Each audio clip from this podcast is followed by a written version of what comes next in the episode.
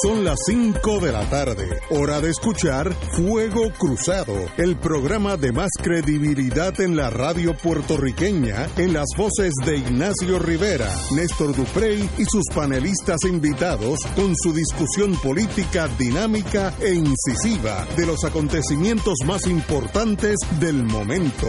Fuego Cruzado comienza ahora.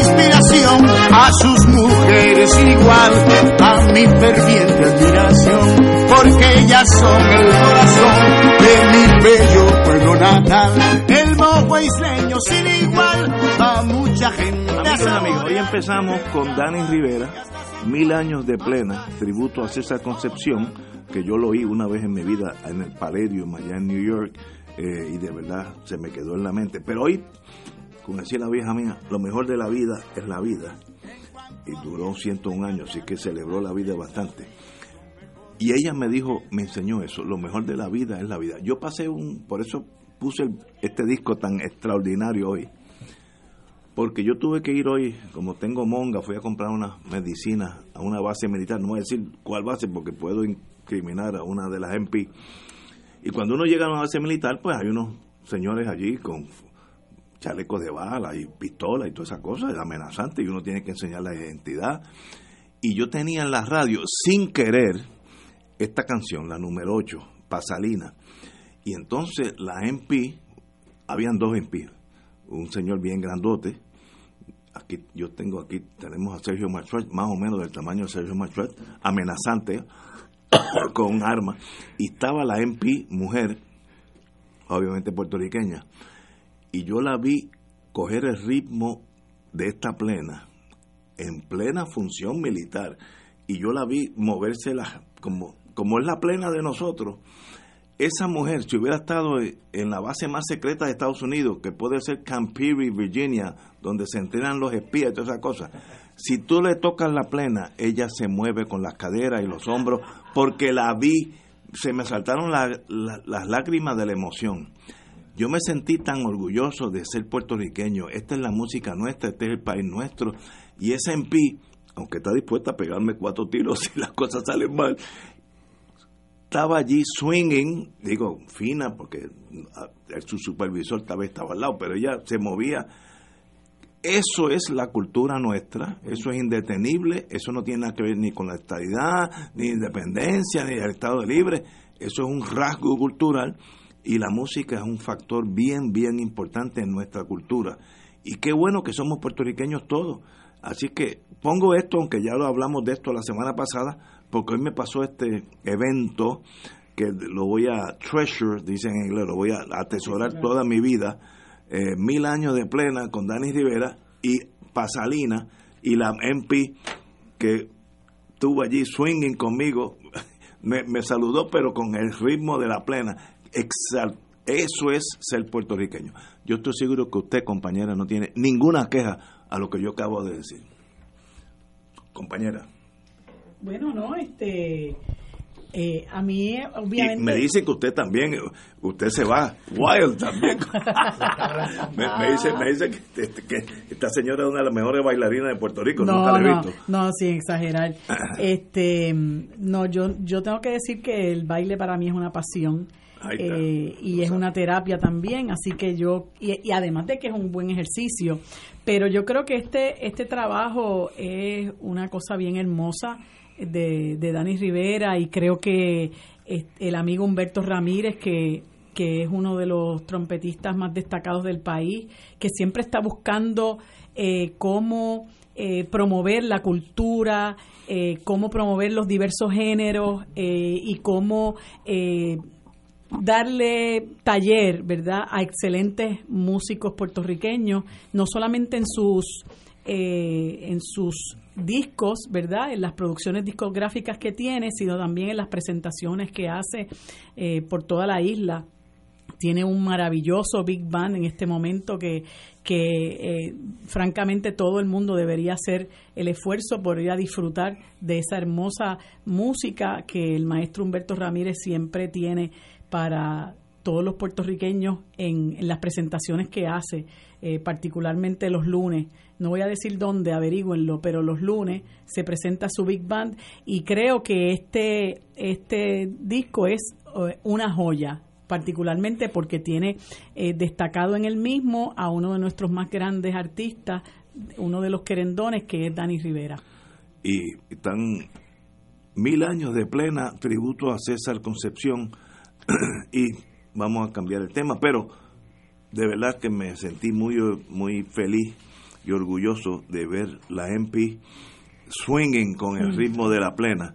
Así que ahí de, hay que, qué lindo que sea así. Al contrario, en vez de ser una falta militar, qué bonito que sea así la vida.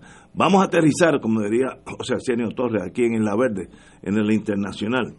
Hoy lo vamos a coger en serio por, por el momento. Tenemos con nosotros el director de Política Pública del Centro de la Nueva Economía, el distinguido amigo eh, Sergio Marsuach, y lo traímos eh, bajo pena de desacato. Eh, tenía que venir porque tenemos temas que yo sé que él sabe mucho más que nosotros. Sergio, qué bueno que estés aquí con nosotros. buenas tardes, Ignacio. Buenas tardes, licenciada Guzmán. Y gracias a Fuego Cruzado por la oportunidad de, de estar aquí esta tarde. Bueno, en estos días ha habido tantas noticias que nosotros los legos pues nos aturdimos porque no, no podemos entender, entender lo que está pasando. Y uno de los temas principales, Luis Vega Ramos acaba de entrar. Bienvenido Luis. Gracias, gracias. Hablemos de los fondos de reconstrucción. Si oímos a los, a los alcaldes, a la alcaldesa de San Juan, a la gobernadora, hay una queja de que los fondos de reconstrucción post María eh, pues no llegan, que hay un problema, que si no llegan, que si llegan con contagota, que el presidente no está a favor de nosotros. Hay un reperpero que me gustaría, como yo sé que usted está en ese mundo, eh, me gustaría que nos explicara qué es lo que está pasando, dónde estamos.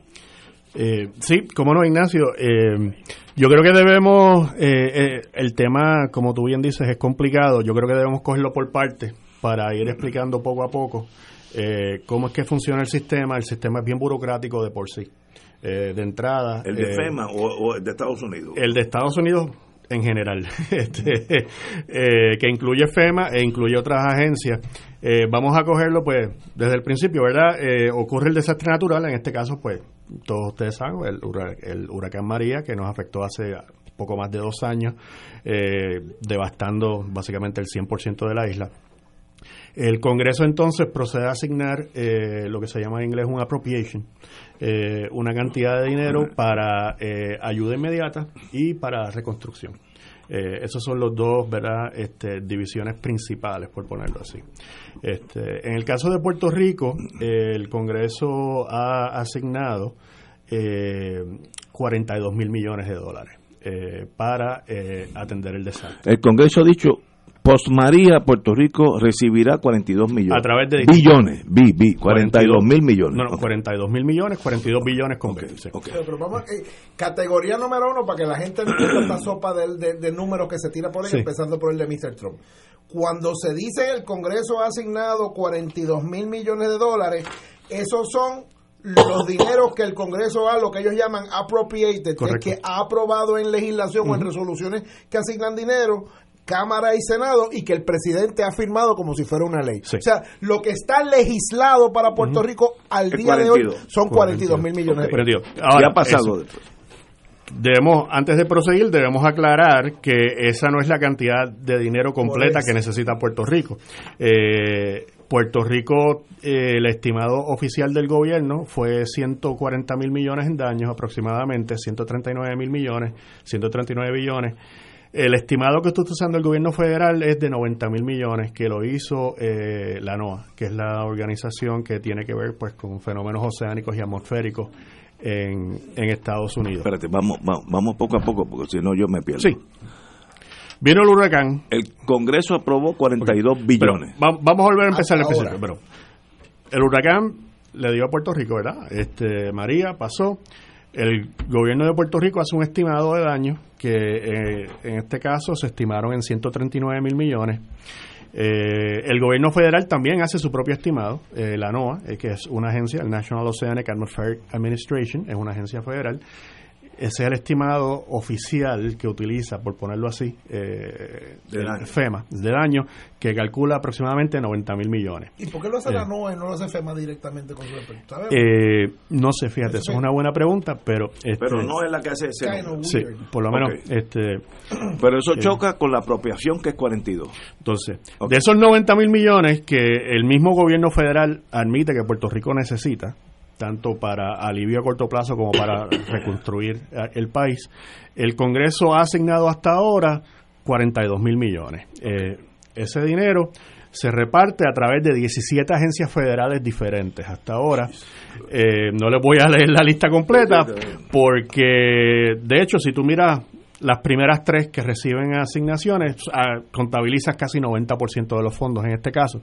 Eh, en el caso de Puerto Rico, las tres asignaciones principales, que como dije, eh, contabiliza, llegan a 90% de todas las, de todas las asignaciones, son asignaciones a través del Departamento de Vivienda Federal, conocido como HOD, el Departamento de Vivienda y Desarrollo Urbano, que se le han asignado eh, 19 mil millones de dólares, casi 20 mil millones de hecho. Vivienda, vamos a decir que tiene 20. sí, pues son 19.9. este, eh, FEMA, eh, que tiene 16 mil millones asignados, y el Departamento de Defensa a través del Cuerpo de Ingenieros, este, que técnicamente es una... Para las represas y todo Sí, ellos trabajan con todo lo que tiene que ver con canalización de ríos, toda la cuestión de con cuerpos de agua. Se han asignado 2.500 millones y entre esas tres agencias estamos hablando de 90% de todos los fondos que se han asignado a Puerto Rico hasta ahora. Ahora, como bien dice eh, el compañero eh, Luis Vega Ramos, eh, y le digo compañero porque nos conocemos de, de chiquito, de, de, jugar baloncesto aquí en el Colegio de Ingenieros. Este, cuando él me metía por el aro a mí. Entonces, está claro, una buena. Este, y estatura. No sea, no sea ese dinero, pues sí, sea, como dijo Luis, sea está legislado, es una ley debidamente aprobada por la Cámara, Senado, firmada por el presidente, pero Puerto Rico no ha recibido todo ese dinero. Eso es lo que tenemos que primero que decir de entrada. Segundo, el proceso que se sigue entonces, eh, una vez se asigna el dinero, las agencias entran en un proceso que ellos le llaman de obligar o comprometer ese dinero legalmente. Esto ocurre cuando la agencia entra en un compromiso legal, en una obligación legal para gastar ese dinero. Y hay, usualmente es un contrato, ¿verdad? Este, eh, de algún tipo o algún tipo de documento donde la agencia formalmente dice, pues para tal proyecto vamos a asignar tanto. Eh, o sea que cuando nos movemos de la columna de lo que ha asignado el Congreso a lo que las agencias en el proceso de ellos ya han identificado y tienen una obligación legal de gastar, la cantidad baja de 42 mil millones a 21 mil millones. La misma mitad. La mitad. Básicamente la mitad. Y ahí las agencias cambian un poco. Este, FEMA ahora sube a primer lugar como la agencia que más ha comprometido y eso se debe porque FEMA tiene un rol eh, bien importante, especialmente en los días inmediatos después del desastre. Es la agencia que está a cargo directamente de eh, el alivio de emergencia, de llevar medicinas, agua, eh, provee eh, dinero para comprar alimentos, ese tipo de cosas. y FEMA, pues, ha hasta ahora comprometido legalmente 16 mil millones de dólares. Este, eh, la segunda agencia que más ha comprometido es, interesantemente, el Small Business Administration. No es HUD, que es la que más dinero ha recibido hasta ahora del Congreso. Es el Small Business, la, la agencia de pequeños negocios, que hace préstamos tanto a pequeños negocios y a individuos que han sufrido pérdidas, pero que por su nivel de ingreso no cualifican para FEMA, porque se pasan del nivel de ingreso eh, para FEMA. Eh, y le hacen un préstamo a bajo costo para que mayormente eh, arregle daños usualmente la propiedad. Este, y ahí vemos que esa agencia pues hasta ahora ha comprometido legalmente 1.900 millones, 1.983 casi 2.000 millones. Entonces en tercer lugar está el Departamento de Vivienda Federal con 1.507 millones de dólares obligados o comprometidos legalmente. lo cual ya nos empieza a levantar preguntas si el Departamento de Vivienda es el que más dinero ha recibido del Congreso para asignar porque está en tercer lugar en términos de, lo, de lo que se ha comprometido legalmente. Y te voy a dar una contestación preliminar porque he tenido algún tipo de información sobre eso. Lo curioso del caso es que usualmente la clientela de vivienda es la clientela, como explicaba Sergio, eh, de menor recurso, no son los que cumplen, y, son esos los que en un porcentaje más grande tienen problemas con el título, con evidenciar que son dueños de la propiedad, con todo este red tape burocrático que FEMA ha puesto para, para decir ah, que yo no te puedo ayudar a reparar eso porque tú no me puedes demostrar que esa propiedad. En small business está pasando también, pero el porcentaje de los que no pueden evidenciar la titularidad es, es relativa o bastante menor que a los que tienen el problema con FEMA. Por eso es que hay esa, esa disparidad, a pesar de que FEMA debiera tener una clientela eh, que se beneficiaría mucho, mucho, pero por mucho más, más grande que la de la Small Business. Lo vamos a explicar, pero eh, tienes, tienes, tienes razón en tu planteamiento. Este, y entonces finalmente cuando vamos ya al dinero que ha sido desembolsado, ¿verdad? Que ya el cash está, literalmente se hace el cheque, este, pues volvemos, FEMA es la, la, agencia número uno en términos de los desembolsos con 12 mil millones. Eh, eso incluye, ojo, fondos para la misma administración del programa de FEMA, o sea que no todos son beneficios para Puerto Rico. FEMA también coge un pedazo pues para cubrir sus gastos de traer pues gente de Estados Unidos, oficiales, etcétera. Este, eh, la administración de pequeños negocios es la segunda eh, entre con los préstamos. ¿Con cuánto? Con 1200 y, e interesantemente, la tercera eh, es el Departamento de Agricultura Federal, en términos de desembolso, con 200 millones, este, lo cual me estuvo interesante. O sea que eh, de, de los 42 mil millones que el Congreso nos asignó, se han comprometido 21 mil millones legalmente y de esos 21 mil millones se han gastado eh, 14 mil eh, millones de dólares. O sea que ya, ya uno ve cómo eh, la cascada, debido pues a los distintos procesos que corren cada una de estas agencias, pues el dinero fluye más lentamente eh, de lo que uno esperaría. Vamos a entrar ahora a, lo que dice Luis. Vamos a empezar. ¿Cómo el presidente Trump no entiende esto? Yo no sé, ¿verdad? O es que no le da la gana de entenderlo. Pero, ese es mi comentario editorial. vamos. Pero en Estados Unidos tuvimos dos tormentas: la de Luisiana y la de Houston. Sí. El proceso fue paralelo al nuestro que tú podías decir, pues mira, siguieron la misma burocracia. Es difícil, es difícil comparar desastres, por ejemplo, eh, pues, y esto lo quiero hacer porque mucha gente tiende a compararnos con Katrina o con el otro. Por ejemplo, mira Katrina, mucho del daño en Katrina fue después que pasa la tormenta, cuando los diques, ¿verdad? las represas eh, se rompen. y se desborda, que es daño de inundaciones. Este, aquí hubo daño de inundaciones y daño de viento también, o sea que, eh, y, o sea que es un poco diferente. En Houston, en la última tormenta, fue casi todo a, agua. Este, ahora, el proceso eh, es el mismo y de hecho en, en Katrina eh, hubo mucha hubo mucha pelea eh, con el gobierno federal, entre el gobierno estatal y el de la ciudad, con el gobierno federal por la lentitud con lo que se desembolsaban los fondos. Este, y de hecho había, y se hacían los mismos argumentos que se hacían sobre Puerto Rico, sobre la corrupción y que no, no, los podían manejar, lo cual sabemos pues que, que no es cierto.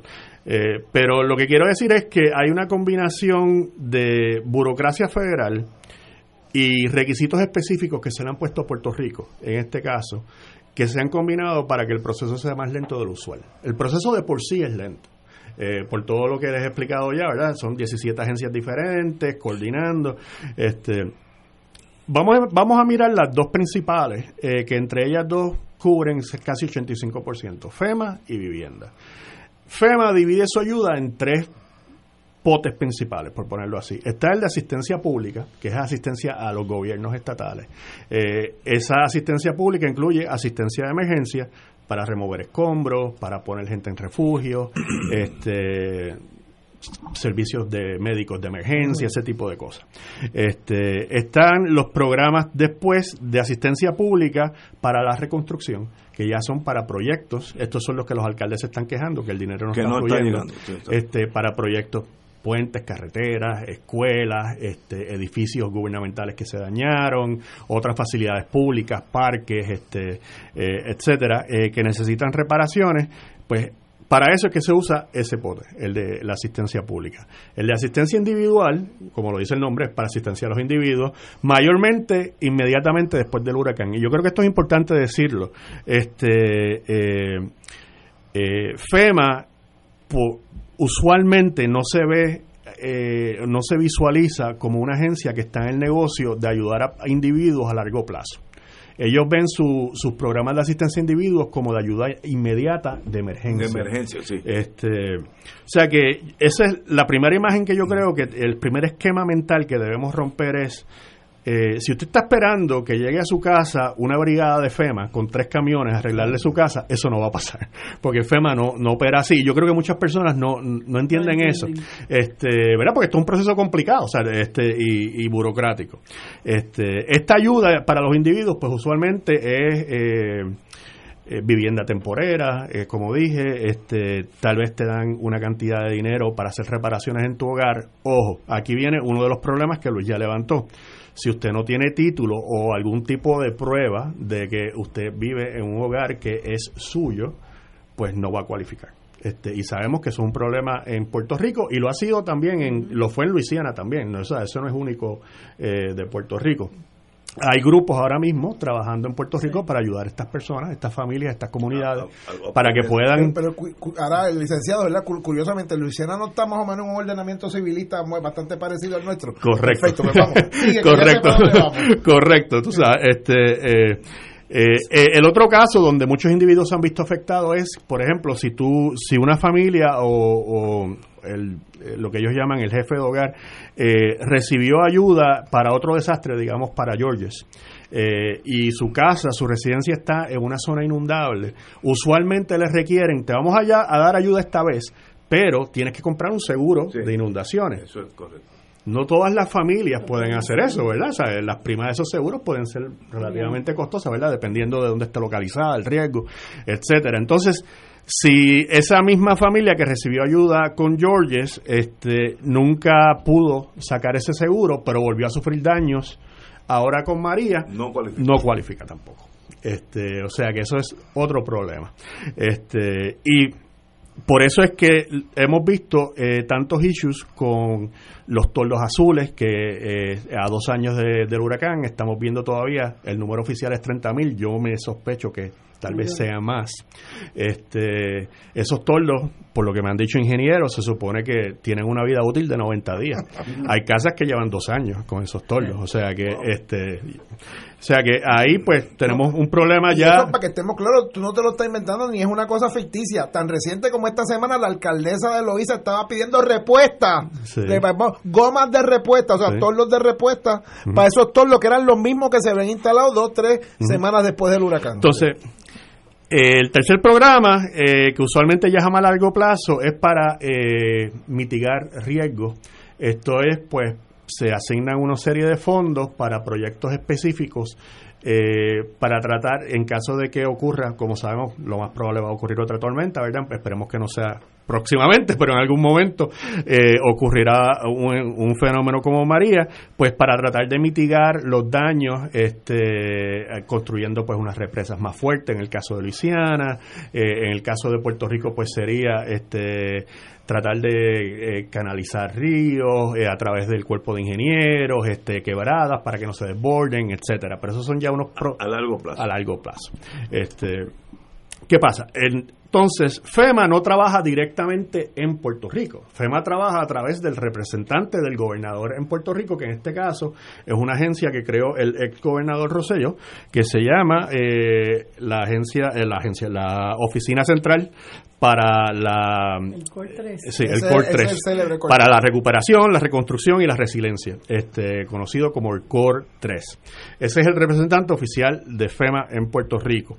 Este, esta agencia se está ahora mismo en el proceso de identificar una serie de proyectos eh, de, de, mano de los municipios y de otras agencias del gobierno central este, para financiarlos con fondos de FEMA a largo plazo. Eh, y estamos hablando, pues repito, puentes, carreteras, parques, este, ese tipo de cosas. Ahora mismo este, se han identificado un total de un poquito más de 9.000 proyectos. En total para todo Puerto Rico. Este, FEMA ha aprobado menos de 200. Creo que el número estaba en 170 y algo. Eh, la, última vez, la última vez que chequeamos. Este, y ahí viene. Es igual de ridículo. y ahí viene, ahí viene uno de los primeros, uno de las de las primeras señalamientos que tenemos que hacer es que a Puerto Rico se le ha requerido utilizar mandatoriamente lo que ellos llaman unos procesos alternativos para evaluar esos daños, bajo la sección 428 de la ley Stafford, que es la ley de 1988 que gobierna cómo funciona FEMA. Eh, un reporte del General Accountability Office, el GAO, eh, de Estados Unidos, eh, señaló el año pasado que en ninguna jurisdicción en Estados Unidos se habían utilizado ese mecanismo alterno para 100% de los proyectos lo que ellos llaman eh, proyectos de trabajo permanente, permanent work, que usualmente pues, son las obras grandes. Este, se habían utilizado en el caso de la tormenta Sandy como para 8 o 9% de los proyectos, pero nunca para 100% de los proyectos. Eh, o sea que ahí de entrada tenemos un trato diferente. Eh, que pues, complica el proceso. Y voy a explicar ahora por qué complica el proceso. Exacto, ¿por qué lo complica? Porque este, este procedimiento funciona más o menos parecido a cómo funciona una reclamación que usted le hace a su compañía de seguro. Eh, usted busca un estimado, ¿verdad?, del de ojalatero, que le dice, pues usted tiene un daño de 1.200 pesos. La compañía de seguro dice, no, son 800. Entonces, pues ahí usted este, empieza a pelear, usted empieza a pelear ¿verdad?, hasta que llega a un acuerdo. Pues el proceso es parecido. Este, el gobierno de Puerto Rico dice, o el alcalde de tal municipio dice, mira, este puente que sufrió estos daños, pues toma 5 millones de dólares arreglar este puente. Eh, y FEMA dice no, este, en verdad cuesta tres. Eh, entonces, si no se ponen de acuerdo en un periodo de tiempo, este, eh, se somete ese proyecto a un panel independiente de ingenieros. Ese panel independiente de ingenieros entonces llega, hace un análisis y llega a una conclusión y dice, no, en verdad son cuatro millones este, lo que cuesta esto y ese es el estimado final de costo. La ventaja para FEMA es que si la reparación cuesta más de 4 millones, le toca al gobierno de Puerto Rico poner el millón que falta, este, o lo que falte. Eh, la ventaja para Puerto Rico es que si lo hace por menos de 4 millones, pues la diferencia se puede utilizar para otros proyectos de reconstrucción. Y además de eso, Puerto Rico eh, estaba partiendo de la premisa de que esto iba a acelerar la, la aprobación de proyectos. Lo que ha sucedido en la práctica, desafortunadamente, es que la ha ralentizado, la ha hecho mucho más lenta eh, de lo que usualmente. ¿Por qué? ¿Por qué, esta lentitud? Porque el, tienes que hacer una hoja de proyecto para cada proyecto, someter el estimado de costo, este, tienes que hacer un análisis de las dimensiones de daño, después hacer lo que se llama el scope of work, que es el alcance del trabajo.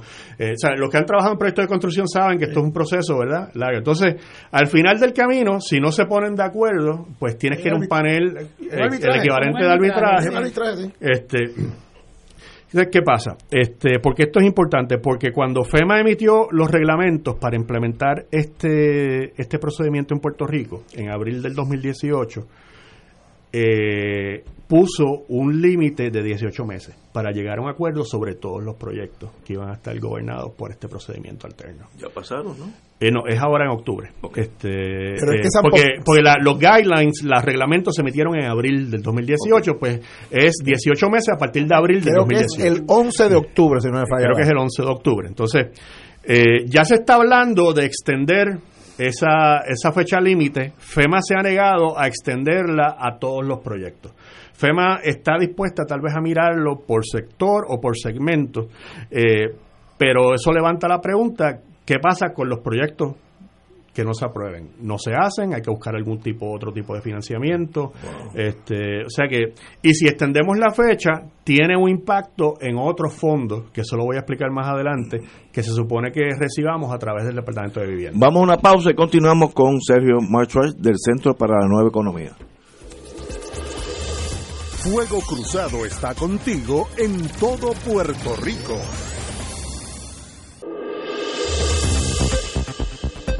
Y ahora continúa Fuego Cruzado.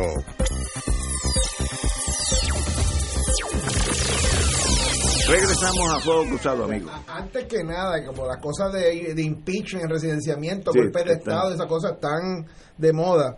Yo no le he dado ni un impeachment ni un golpe de Estado a Néstor Duprey y no me ha aparecido aquí por, por mi voluntad sin, sin discutir, sino que estoy sustituyendo a petición del buen amigo eh, eh, en la silla que él ocupa en el análisis de hoy, porque como algunos de ustedes recordarán, Néstor hoy junto a, a Maggi Marrero y a José Sánchez Jorge van a estar precisamente en la Interamericana Metro, en el recinto, en el recinto Metro de la Interamericana desde las 6 de la tarde, presentando, haciendo otra de las presentaciones del libro Lluvias Borrascosas, que es obviamente la crónica de la historia de los debates en el seno del independentismo desde finales de los 60 hasta llegada a la década e inicios de la década de los 80, pasando por la importante década de los 70 y pues allí va a estar el amigo Néstor Duprey en algunos minutos, en una media hora.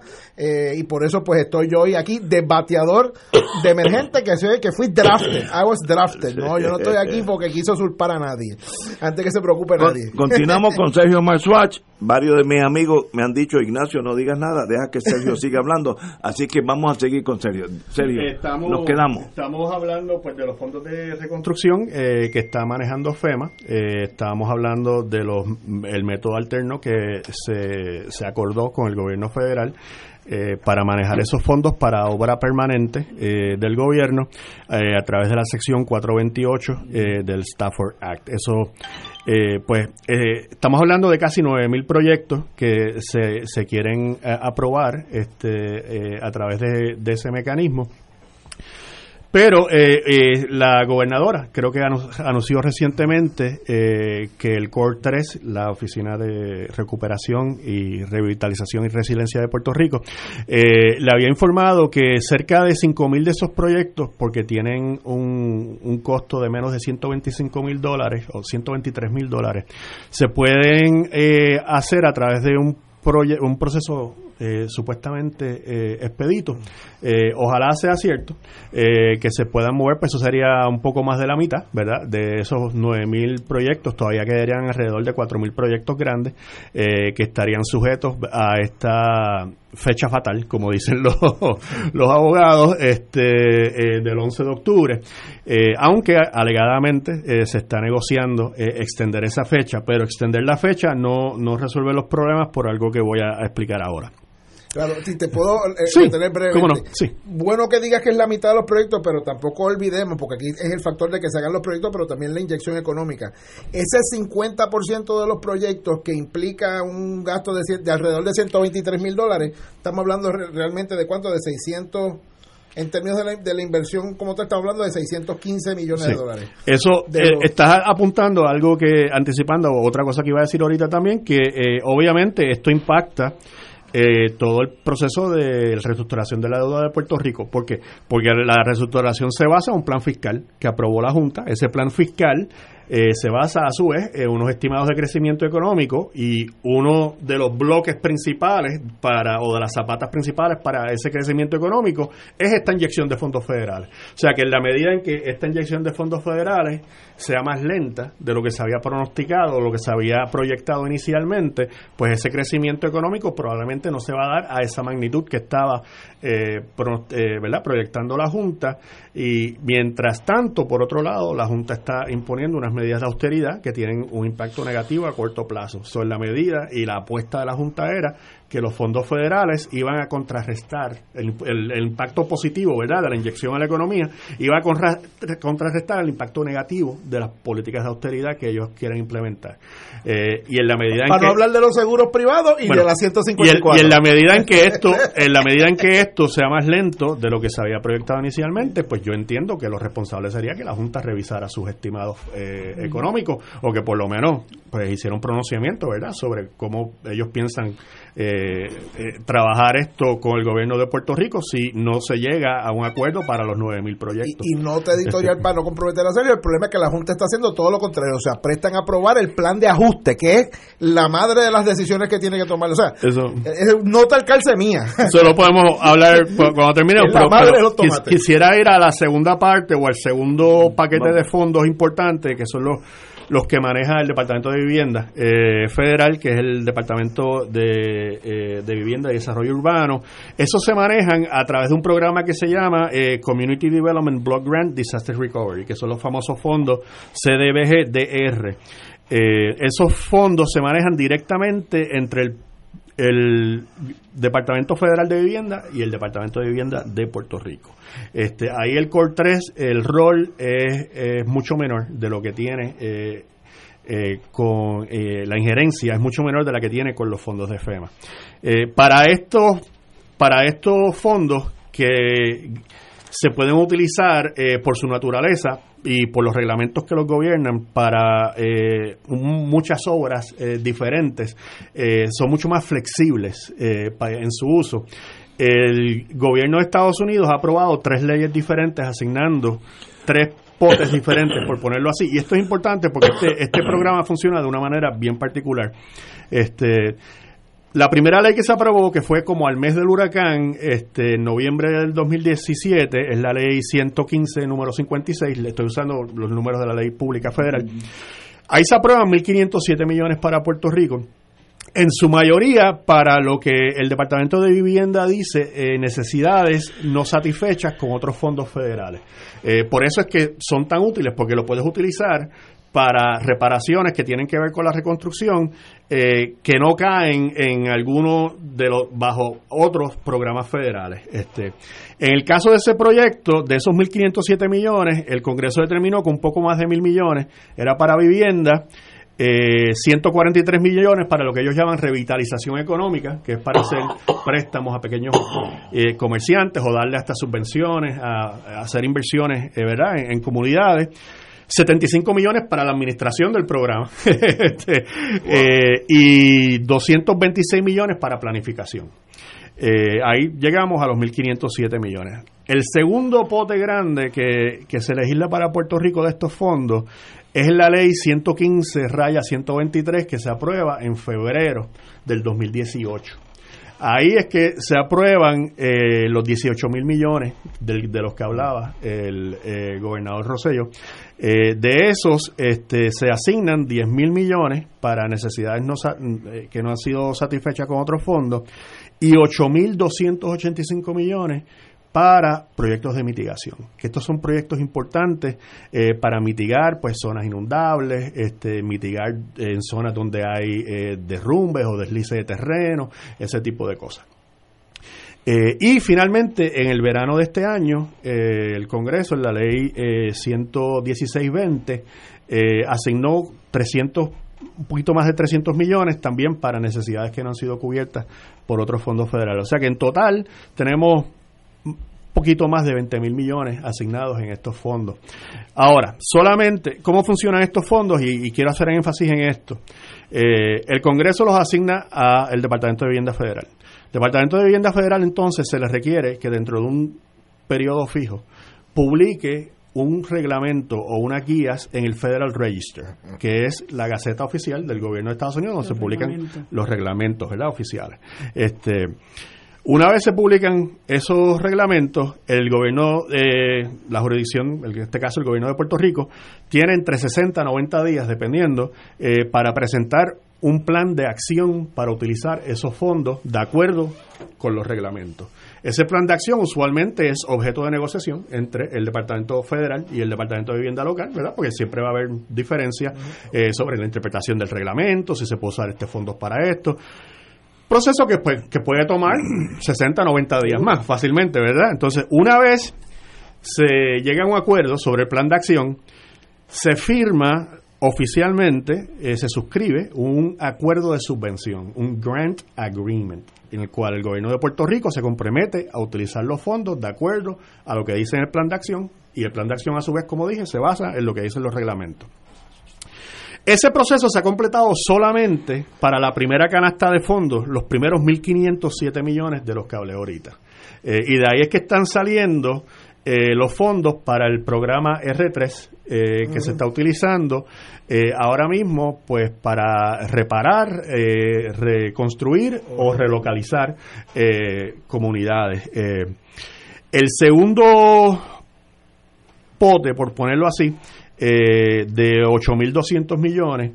Eh, se llegó ya a, un plan de acción eh, y se llegó a un acuerdo con el gobierno federal sobre el plan de acción, pero el secretario Carson no ha firmado el acuerdo de subvención por razones desconocidas. Que no sabemos. Aquí es que viene la cosa, pues a ponerse un poco, ¿verdad?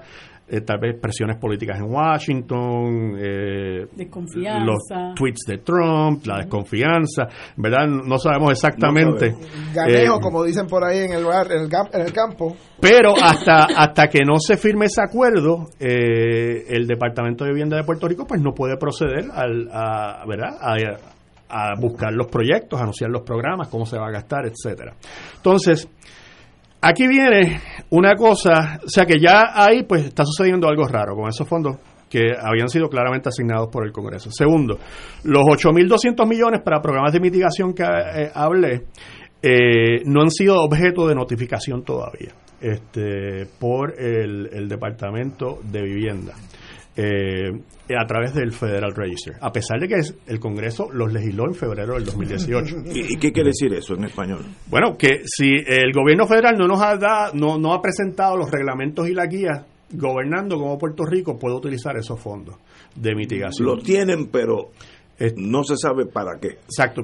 Ellos saben para qué se pueden usar, pero, no han publicado la guía. Okay. En la última ley. you sense a pattern forming here? La última, la última ley que se aprobó en junio de este año, la 11620, se le pone una traba a Puerto Rico que no se le ha puesto a ningún otro estado. Y dice: eh, estos eh, se le exige, de hecho, a HOD y no cumple con esta, con esta fecha fatal, se le exige que publique los reglamentos en 90 días. HOD le hizo caso omiso a, eso y 60 días creo que tenía, perdón, después de junio, este, para publicar los reglamentos. Y segundo, en la última sección de esta ley se pone un, un, un requisito, una condición que no se le ha impuesto a ningún otro estado. Eh, eh, que eh, recibe estos fondos. Y te dicen, estos 8.200 millones para mitigar, eh, como dije, para zonas inundables, para zonas donde hay derrumbes, hacer proyectos para minimizar esos riesgos, aunque el Departamento de Vivienda Federal publique el, los reglamentos y se llegue a un acuerdo con Puerto Rico sobre cómo utilizarlos, Puerto Rico no los puede utilizar hasta que llegue a un acuerdo sobre los 9.000 proyectos bajo la sesión 428 de FEMA. Que será nunca. Eso, 2040. eso nunca. los, que, los que vencen el eso nunca se había hecho. Entonces, ¿qué pasa? Este. ¿Eso se incluye en la legislación o administración? No, no, en la legislación, está, en la ley. Te lo puedo decir la sección 1102 porque me la sé de memoria. El angelito este, republicano que me Exacto. Ahí. Eh, esto es una movida esto es una movida clásica de Washington porque tú lees el, tú lees el lenguaje, es un lenguaje bien técnico, bien este, difícil de entender, este, donde se hace referencia en una ley a otra ley, so que a, menos que tú sepas a qué ley se están refiriendo, no vas a saber exactamente. Estoy seguro que más de la mitad de los congresistas que votaron por eso ni sabían lo que estaban aprobando. Este, pero ¿qué pasa? Entonces, si pedimos una extensión para los 9.000 proyectos bajo FEMA, inmediatamente está eh, extendiendo eh, la, la, validez de esa, el, el, periodo en el cual estás prohibido utilizar esos fondos para mitigar daños. Y desde el punto de vista de planificación, según me han eh, explicado varios de mis colegas en el Centro para la Economía, que son tienen doctorado en planificación, me dicen, mira, serio, esto es una barbaridad porque, por ejemplo, vamos a suponer que el gobierno tiene que tomar una decisión entre relocalizar una comunidad o mitigar un daño en cierto sitio y dejar esas personas en esa comunidad. Pero si no tienes el dinero disponible para mitigar el daño y ni siquiera puedes empezar a planificar para esa mitigación, pues puedes acabar movilizando comunidades innecesariamente. Eh, estos desplazamientos de comunidades, eh, señores, son personas de carne y hueso, o sea, no, no son figuritas de plástico, de Lego, ¿verdad? Como las, que juegan mis nenes. O sea, eh, tienen pues tienen eh, una historia, tienen una tradición, ¿verdad? Tienen eh, lazos muchas veces familiares o, de amistad con las personas donde viven, tienen un sentido de pertenencia en la comunidad donde viven. Entonces, si no puedes ah, empezar a pensar sobre cómo mitigar y si no puedes ayudar a estas familias de otra manera, pues vas a acabar relocalizándolas tal vez innecesariamente.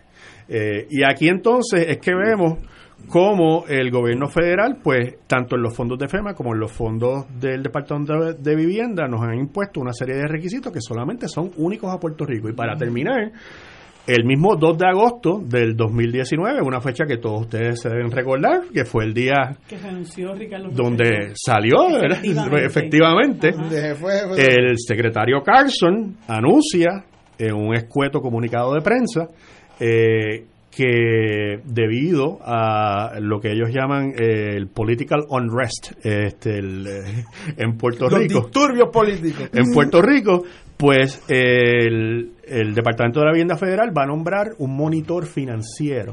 Que eso es otro otra capa, otra capa de supervisión que no se la había impuesto a ningún otro estado que nosotros sepamos, a ninguna otra jurisdicción. Se le está imponiendo Islas Vírgenes, pero yo creo que Islas Vírgenes, bendito, fue que lo metieron en el mismo bote que a Puerto Rico y le salpicó. Se dejó retratar al lado de quien no era.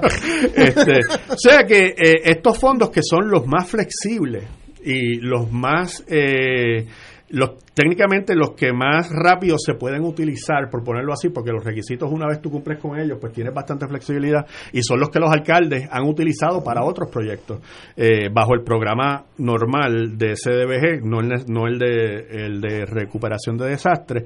Los municipios grandes saben cómo manejar estos programas, tú sabes, San Juan, Bayamón, Guaynao, tienen experiencia. Tal vez los municipios pequeños pues necesiten verdad algo de ayuda, este, eh, pero entonces al ponerle todos estos eh, todas estas trabas a Puerto Rico, eh, además de la burocracia normal del gobierno federal, pues eh, la conclusión a la que tenemos que llegar, por lo menos a corto plazo, es que eh, tanto la reconstrucción como el, el, crecimiento económico que se supone que venga atado a esa reconstrucción se va a retardar.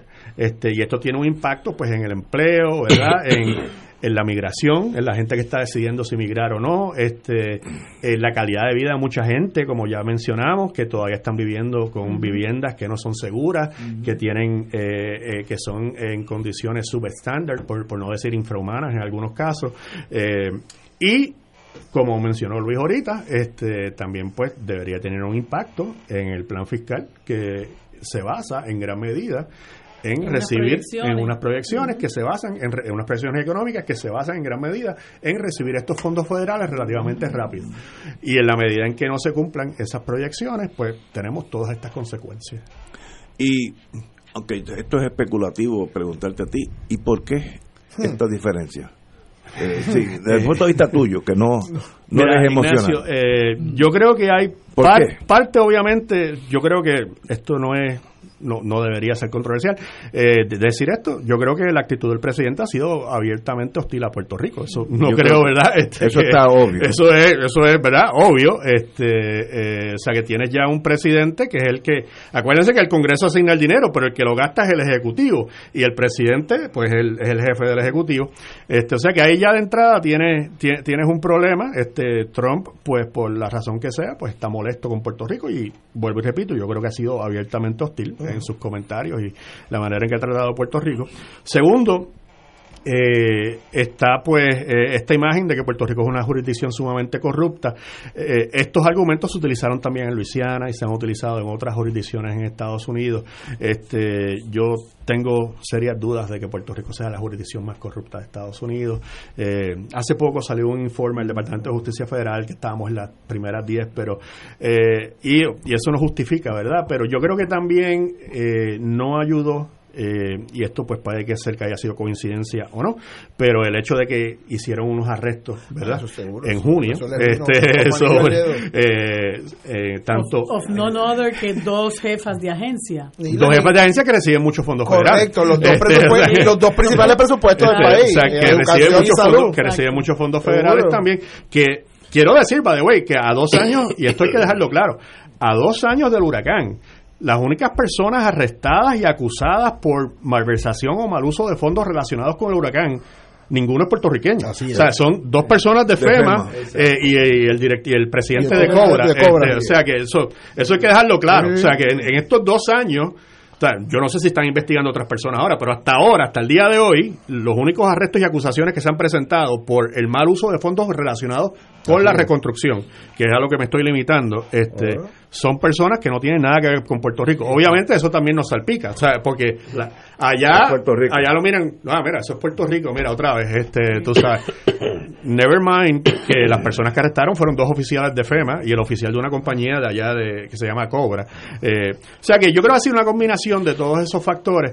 Eh, también yo creo que eh, la, la, administración, la administración Rosselló en cierto momento este, se ganó la antipatía de, de, ¿verdad? la manera en que estaba actuando en Washington. Eran casi este, antagónicos uno con los otros. le ofrece un puño al presidente. Bueno, pero aún dejando eso al lado, este no era la mejor imagen la que había presentado, ¿verdad? Este, eh, sobre, sobre Puerto Rico y eh, pues todas esas cosas nos afectan, lo querramos o no, pues, o sea, acuérdense que allá estamos hablando de un burócrata que está en una, en una oficina que no necesariamente... Y digo, y esto lo digo yo políticamente, yo creo que la gente de los estrategas políticos del presidente Trump descubrieron en los puertorriqueños y la pelea de los fondos y la corrupción y demás, unos mexicanos alternos, unos mexicanos sustitutos. Cuando no ten, cuando no tengamos por, por dónde darle a los mexicanos, le damos a los puertorriqueños que eso la, que eso a nuestra base política electoral le, le, gusta casi igual que como cuando le metemos caña a los, a los, mexicanos. Yo creo que es importante. A los llamados mexicanos que no son mexicanos nada, son de otros países. Lo que está diciendo la licenciada en, en el caso de Katrina, pues se hicieron acusaciones serias de racismo también en contra de la población de Nueva Orleans, era mayormente era una población grande eh, afroamericana eh, y el presidente George W. Bush en, aquel momento también fue, fue acusado de, lo cual no, no extraña, ¿verdad? Son gente pobre, este, usualmente no votan republicanos, este, eh, o sea que yo creo que ha sido una combinación de todos esos factores que ha puesto a Puerto Rico pues en una situación sumamente difícil a, dos años del huracán y, y el, uno de los problemas que, que que se tiene en cualquier reconstrucción, no solamente la de María, es que mientras más tarde ese proceso en comenzar, este, más difícil es, regresar a un tipo de normalidad, ¿verdad? A un sentido de que ya las cosas están asentándose, las cosas están volviendo. O sea, si tú todavía te tienes que preocupar porque se te está colando el agua en el techo, o si viene una tormentita platanera, te vas a quedar sin luz, este... Eh, eh, pues eso no es normal, esa no debe ser tu vida normal, ¿verdad? Eso no es la normalidad que uno espera en su vida cotidiana. Eh, y en la medida, pues eso tiene unos impactos también en la salud mental, en el eh, emocional, este, lo que se llama el, el, PTSD, ¿verdad? Esa este, parte, este, esa parte está totalmente fuera del panorama, eso es algo de lo que no se habla, eso es algo de lo que no se piensa, el sufrimiento y, la, y cómo ha marcado la psiquis de la gente que durante esos dos años no hayan podido recuperar esa normalidad, entre comillas. Exacto. Y, y ese es uno, uno de los problemas grandes porque entonces eso tiene repercusiones 5 o 10 años más adelante. Este, y esto se nota todavía en Katrina. O sea, después de Katrina, uno ahora mismo todavía se están publicando libros, se están publicando estudios este, sobre cómo eh, eh, esa población que fue desplazada en gran parte porque se tuvieron que ir de la ciudad porque no podían vivir este eh, no se ha recuperado necesariamente en términos económicos en términos lo vivimos hace 72 horas atrás. Yo recuerdo aquí que, esperando si llovía o no llovía esta semana todo el mundo cruzando Dios, Dios mío que no se vaya la luz Dios mío que no se vaya la luz mm. que va a volver a ser como como cuando me esa era la conversación que teníamos todos hace 72 horas atrás que qué va a pasar con la luz, que si vamos a estar una semana, que si vamos a estar un mes otra vez, que si el sistema se recuperó suficiente. Ese es el problema. Y está reciente. Ahora, aprovecho que metí la cuchara para que estemos claros. Nosotros estamos en una novela de Kafka, como diría Rubén Blades, en el cual el protagonista principal eh, directo es Ben Carson, el secretario del, del, Departamento de la Vivienda, que ya sea porque tiene que firmar unas órdenes o porque tiene que permitir unos procesos de reglamento, tiene ahí básicamente secuestrado 18 mil, 19 mil millones de dólares, que Puerto Rico no puede hacer nada para accesarlo hasta que el propio gobierno federal tome unas acciones que el secretario de la Vivienda no ha hecho nada por no, no, no ha movido con la celeridad adecuada. Vamos a una pausa y cuando regresemos tenemos que solicitarle al compañero Marsuach, ¿y ahora qué? ¿Qué va a pasar de aquí adelante? Porque ya lo que pasó, pasó. Perdimos dos años. Eso no hay, eso es estipulable, ya pasó. Now what? Vamos a una pausa y regresamos. Esto es Fuego Cruzado por Radio Paz 810 AM.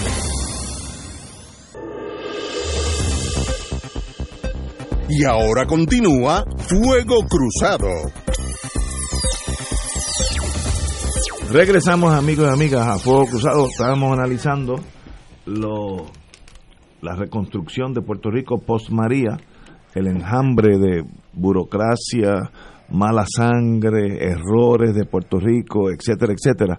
Y la pregunta es, el análisis estuvo extraordinario. Pero Ignacio, a mí me gustaría hacer un, un, breakdown rapidito de lo porque eh, este si me lo permite verdad sí, y, lo trato de hacer así como fuera un cross examination rapidito porque eh, eh, ya Sergio nos ha dado el, el bosque de todos los fondos federales, desde los supuestos, desde los ciento y pico mil que necesitamos hasta los 92 billones que Trump dice que nos dio, hasta los 42 aprobados, bajando a 14 que, que, han llegado y lo que se ha gastado.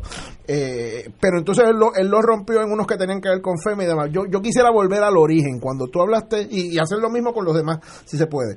Cuando tú hablaste de los fondos de FEMA, habían tres renglones esencialmente unos que eran los fondos básicamente de la recuperación inmediata de la emergencia. Bueno, sí, eh, están los de asistencia pública y asistencia individual y ambos de esos tienen un unos fondos para emergencia para la emergencia inmediata. Y para que estemos claros en Arroyo de Habichuela, esos son los que usualmente los alcaldes y el gobierno central, pero esencialmente los alcaldes y alcaldesas cuentan con ellos para que el día después del huracán, cuando la gente está sin casa, los, los caminos están inundados, las alcantarillas están tapadas, hay que construir la emergencia, pues tú pegas a gastar ahí con la tranquilidad que cuando tú pruebes peso a peso, yo gasté un peso rescatando a esa familia en el huracán, FEMA me va a reembolsar ese peso. Eso, ¿qué, eh, eh, eh, por, el lado, por el lado de la ayuda pública, que es la que tú mencionas, de emergencia, todavía sí este, hay unos fondos que no han sido Dos años después. en, ciertos, en ciertos casos, en ciertos municipios.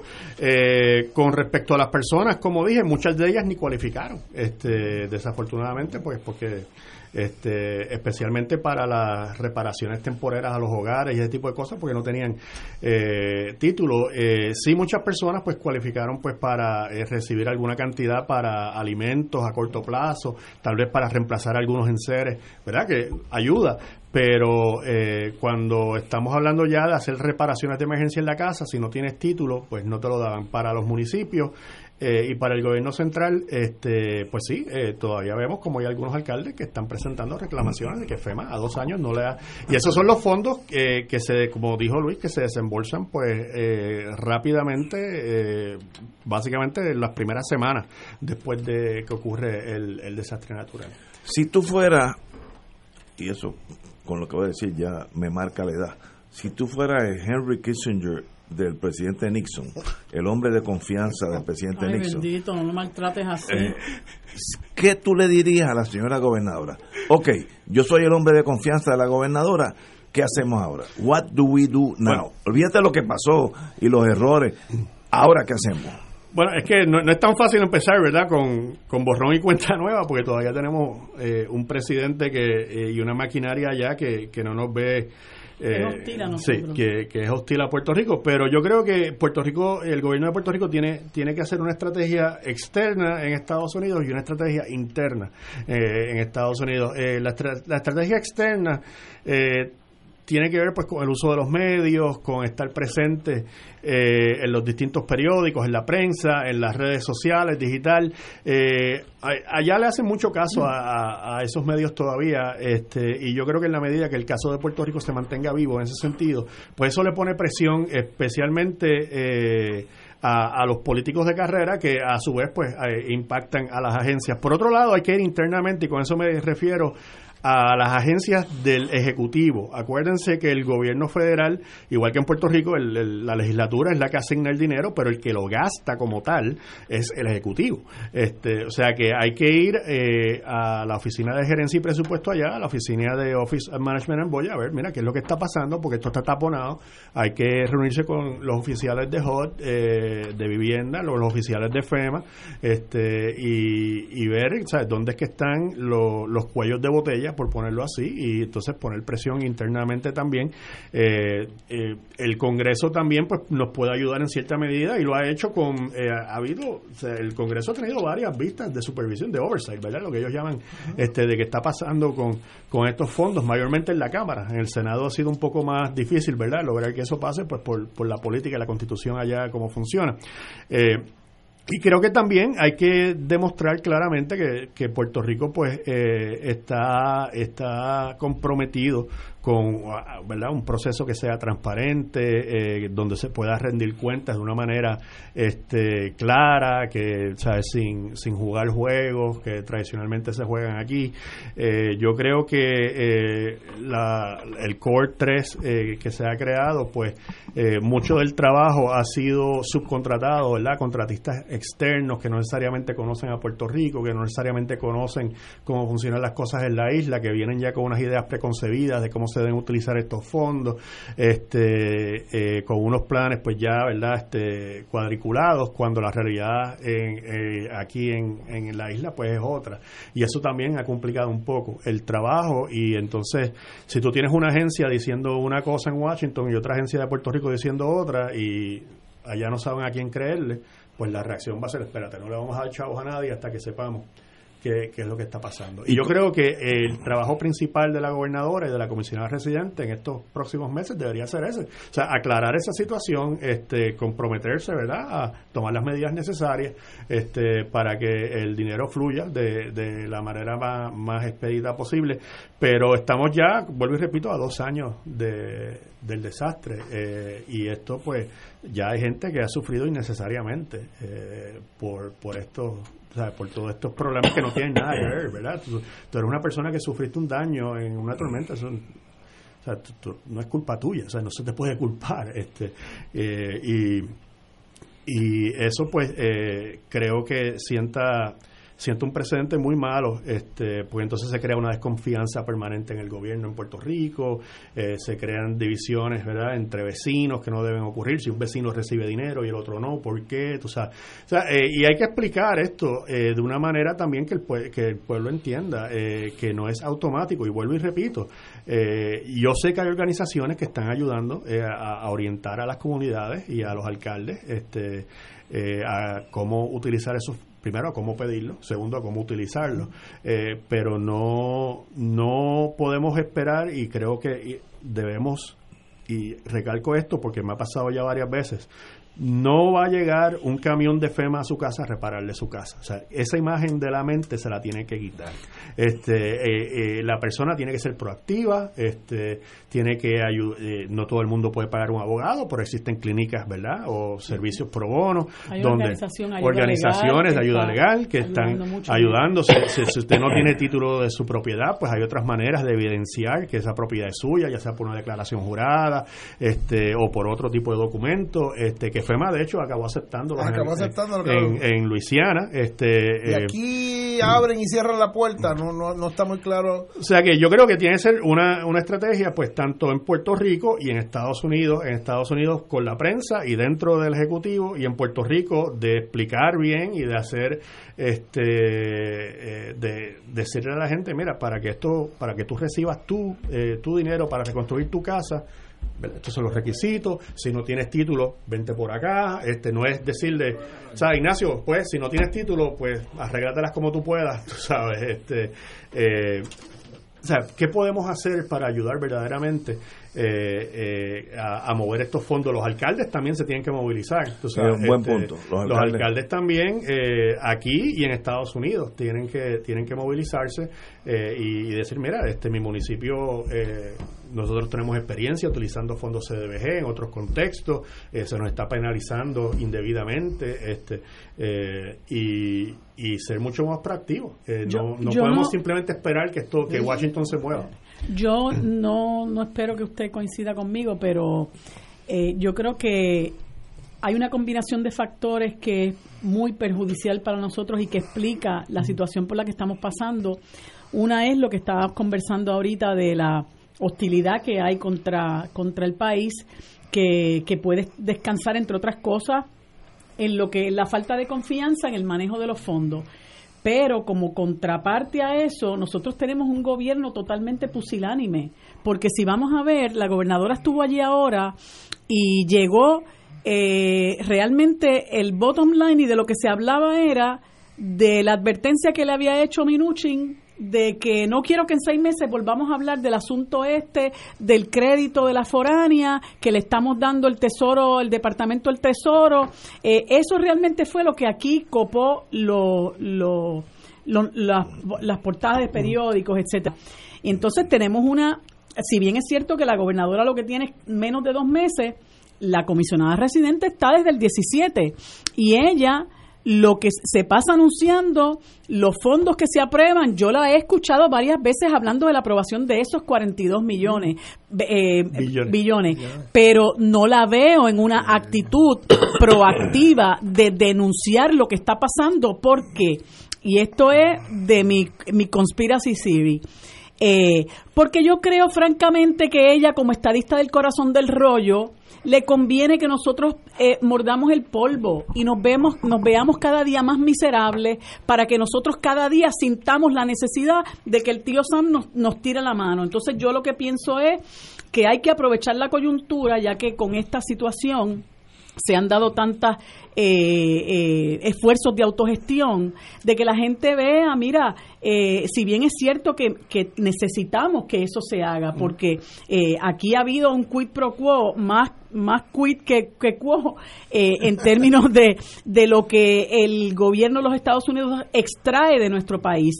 si bien es cierto que ese dinero tiene que llegar al país, nosotros tenemos que aprovechar la coyuntura para desarrollar independencia, ¿no? Autogestión, para empezar a buscar la forma de nosotros poder sobrevivir con nuestros recursos humanos, nuestros recursos naturales, eh, porque me parece que el mensaje, yo no sé si es que ellos, como dicen por ahí, eh, ¿verdad? No, no, me, no necesariamente es que yo crea eso, pero yo no sé si es que ellos quieren de alguna manera salir de nosotros, eh, pero independientemente de cuál sea el objetivo último, nosotros como pueblo no nos merecemos eso.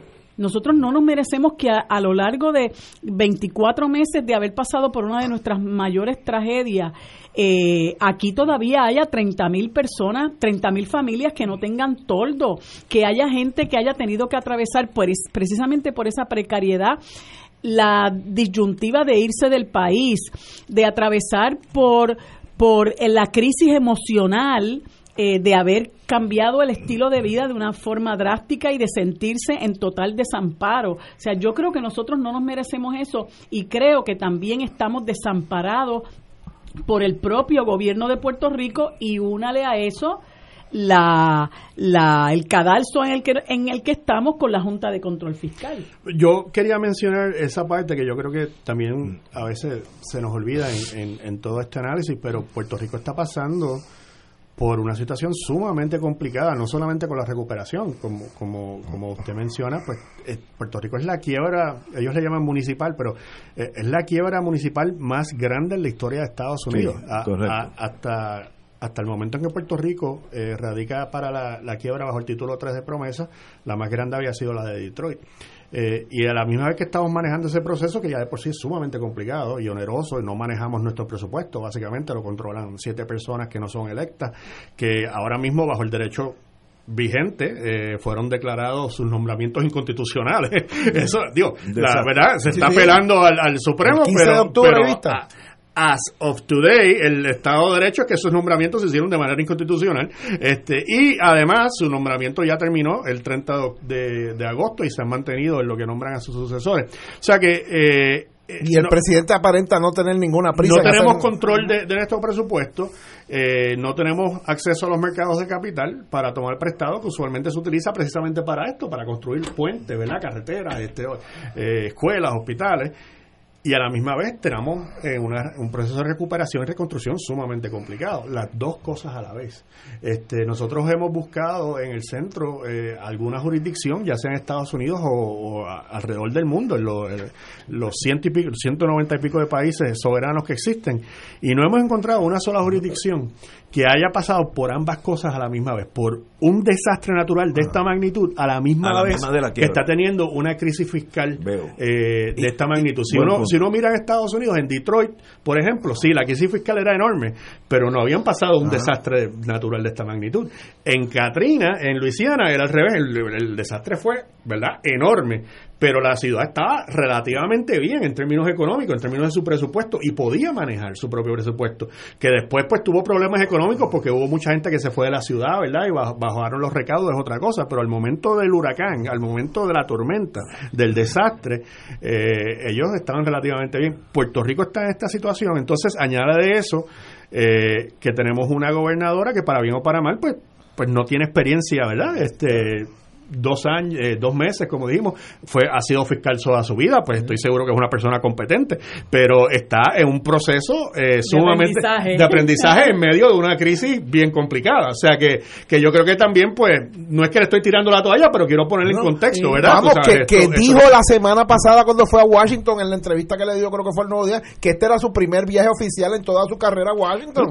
por eso, no, yo no, lo estoy diciendo eh, a menos de ella, o sea, que es una persona que de momento llega una, realidad y, entonces, pues, eh, la comisionada residente, como usted bien menciona, que es la persona que tenemos allí, pues sabemos que no tiene voto, eh, una representación nominal. Y segundo, pues está afiliada, por lo menos en la Cámara, al partido que es de minoría. Este Y eh, como me dijo alguien que lleva mucho tiempo trabajando en Washington, en, la última vez que estuve por allá, la peor posición política en Washington es estar en la minoría en la Cámara. ¿Por qué? Porque en la Cámara, al revés de, al contrario del Senado, donde un solo senador puede paralizar todo, aunque esté en la minoría, ¿verdad? Por, por los reglamentos que tiene.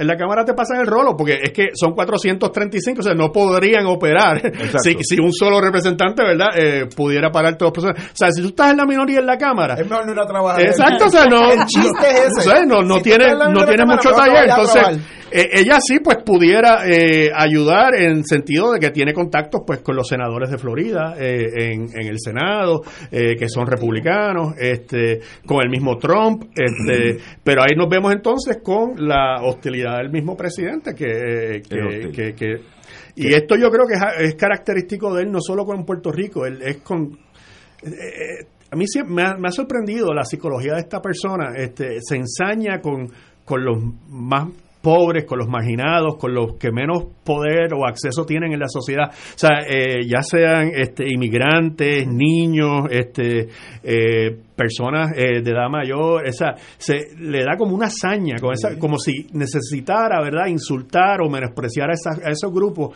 para él eh, crecerse como, como persona, ¿verdad?, y satisfacer su ego.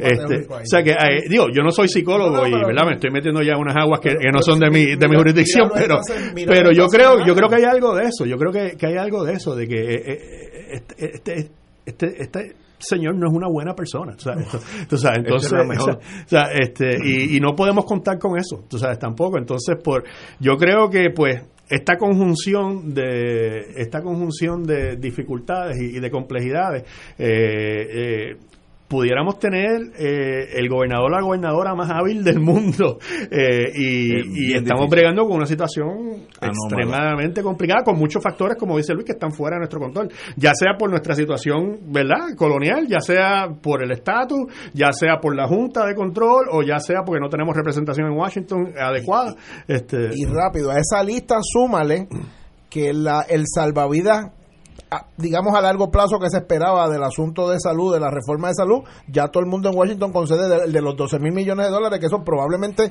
no pasa en el futuro previsible. O sea, que eso quiere decir que la reforma de salud, que es el principal programa gubernamental de Puerto Rico, o el segundo, va a estar viviendo de tres meses en tres meses, dependiendo que el Congreso decida, como ahora, mandar los 200, 300 millones de dólares. O sea, el principal o el segundo principal programa del gobierno va a estar viviendo de respiración en respiración. Segundo, la ley 154 nos obliga a pensar en un Puerto Rico con 2 mil millones menos en recaudo o 2 mil millones más en impuestos o una combinación de ambas, que para el plan fiscal y para el plan de ajuste yo no sé ni tan siquiera qué eso significa y la posibilidad de lograr acciones congresionales positivas para Puerto Rico, en las últimas 24 horas se fue al piso porque estamos en la era del impeachment. Desde la declaración de guerra, creo yo, con razón, de la Speaker Pelosi al presidente Trump, la posibilidad de que en Washington pase algo de nada, olvídate de Puerto Rico, de nada, eh, se ha reducido en un 5 mil por ciento. Si yo fuera el gobernador de Puerto Rico, no creo que lo sea eh, ni, ni, que lo voy a hacer. ¿Lo quieres? No, lo conseguimos. Ni, lo sé ni lo voy a hacer. Y yo te diría, Sergio, tú eres mi consejero eh, económico, financiero. Dime el lunes cuando tú amanezcas en Washington, enviado por mí, ¿cuál es tu primera prioridad en torno a Puerto Rico? ¿Qué tú harías número uno? No de las 14 cosas, la número uno. Bueno, eh, para mí, lo que a mí más me mantiene eh, sin dormir bien eh, por las noches es el programa de salud. El, programa de salud de Puerto Rico... es prioridad uno. para mí lo es, porque estamos hablando de casi 1.500 o sea, un millón quinientas mil personas, perdón, eh, que dependen de este programa. La mitad del país, más o menos. Para, sí, más o menos, para acceso a servicios de salud desde... Del Estado. Servicios básicos, este, de verdad, porque dependen del programa Medicaid, que fue diseñado precisamente para personas pobres, médico indigentes, este, y... Eh, ¿Tú atacarías eso primero? Eh, como para mí eso es eso es vital la salud del pueblo es para mí prioridad número uno eh, por razones que yo creo que deben ser obvias, ¿verdad? Este, para todo el mundo. Eh, un pueblo, o sea, si, si tú te levantas por la mañana y no sabes cómo vas a conseguir insulina para tu mamá, este, o conseguir la medicina para la presión, para poder ir a trabajar, eh, o olvídate de la economía, olvídate de los trabajos, olvídate de la recuperación. Tú, sabes, tú vas a estar preocupado, ¿verdad? Si tú tienes un hijo o una hija con asma y no le puedes comprar los medicamentos que necesita, la, bomba para, para cuando le da un ataque, este, eh, eh, eso es lo que a mí, de verdad, y, veo que en Washington... Eh, hubo una ventana en la que tal vez hubiéramos podido conseguir algo, pero ahora, ahora se ha complicado después de los arrestos en ACES eh, y con la cuestión del residenciamiento del presidente, eh, como, como expresó Luis, yo creo que va, a ser muy difícil, muy difícil conseguir el, la cantidad de dinero. No, no quiero decir que es imposible, porque siempre, ¿verdad? Siempre se puede conseguir algo, pero, eh, pero lo que se estaba mirando hace, digamos, tres meses, en junio o a finales de mayo, donde había una oportunidad de conseguir fondos por cinco años, en lo que se pensaba bien cómo se arreglaba financieramente este programa, eh, eso se ve un poco más lejano ahora mismo y, me preocupa precisamente por eso, este, porque eh, la salud del pueblo es la zapata de todo, ¿verdad? Este, tú, eso no hay nada. Si tú eres una persona ¿verdad? Normal, tú te preocupas primero, ¿verdad? Por la salud tuya, de tu familia, de tus vecinos. Tu, entonces, si, si no, o sea, si tú ves personas en la farmacia, como he visto yo, diciendo, dame la mitad, tú sabes, eh, de la porque no puedo pagar el, deducible, tú sabes, dame la mitad de las pastillas. Pero lo que, lo que es más este, inconcebible eh, es que nosotros hace 28 años teníamos un sistema de salud que era un sistema de salud eh, por así decirlo, que, que, cubría esas necesidades y se le prometió al país eh, la panacea con la tarjetita de salud y siempre se dijo esto va a quedar hay, hay otras personas verdad que tendrán otras prioridades pero si tú me preguntas a mí esa, esa para mí si yo fuera gobernador ¿qué tú haces el lunes por la mañana? yo estaría hablando con gente de, de CMS que es la, la, gente que brega de Centers for Medicaid and Medicare. Estaría hablando con gente de, de OGP federal de OMB eh, con el, el comité que tiene jurisdicción. Ya en la Cámara aprobaron un dinero pues nos falta todavía que se apruebe en el floor y en el Senado eh, porque para mí... Eh, es eh, prioridad uno. Eso es prioridad uno. Este, Chuck Grassley es el hombre. Sí, y esa persona tiene un ayudante que lleva 40 años allí, que conoce muy bien el caso de Puerto Rico, déjame decirte, porque yo me he reunido con él, él sabe la historia desde los 80, este, y ese es el que está poniendo, o sea, cuando tú lees las cartas, cuando tú lees las preguntas que están haciendo, yo sé que está poniendo las cortapisas. es las cortapisas este y, y, hay que ver bueno el argumento que ellos utilizan tradicionalmente para Medicaid es que nosotros no pagamos impuestos federales lo cual es verdad. Ojo tú sabes el Medicaid es para personas pobres que si te pones a ver probablemente ninguno paga taxes. probablemente muy pocos pagan en Estados Unidos verdad este eh, y, no, y estaba hablando este señor Grassley de que eh, analizando la situación del, del, del sistema de salud habría que aportar creo que un 61%. Bueno, si nos dejamos llevar por lo que dice la ley, si nos aplicara la ley como si fuéramos Estado, eh, el programa de Medicaid, para las personas que no entienden rápidamente cómo funciona esto, eh, el programa de Medicaid es mayormente pues, para personas pobres, con niños pequeños, etcétera. Este, eh, se financia eh, parte por el gobierno federal y parte por el gobierno estatal. El gobierno federal eh, aporta basado en una fórmula que se basa mayormente en el ingreso per cápita de la jurisdicción. Eso significa que los estados más ricos, con ingresos típicamente más altos como Connecticut, Nueva York, California, reciben 50% de la aportación federal, que es el mínimo, y el otro 50% lo pone el Estado. Y los estados más pobres, pues dependiendo de dónde caigan, cuando se aplique esa fórmula, pues pueden recibir hasta 83%. El que más recibe ahora mismo es Mississippi, que, que es el más pobre, y recibe creo que 72% del gobierno federal, y ellos ponen como 28%. Si Puerto Rico fuera Estado, nos tocaría 83%, que es el máximo permisible por este por la Porque somos más pobres que Mississippi. Por la ley, correcto.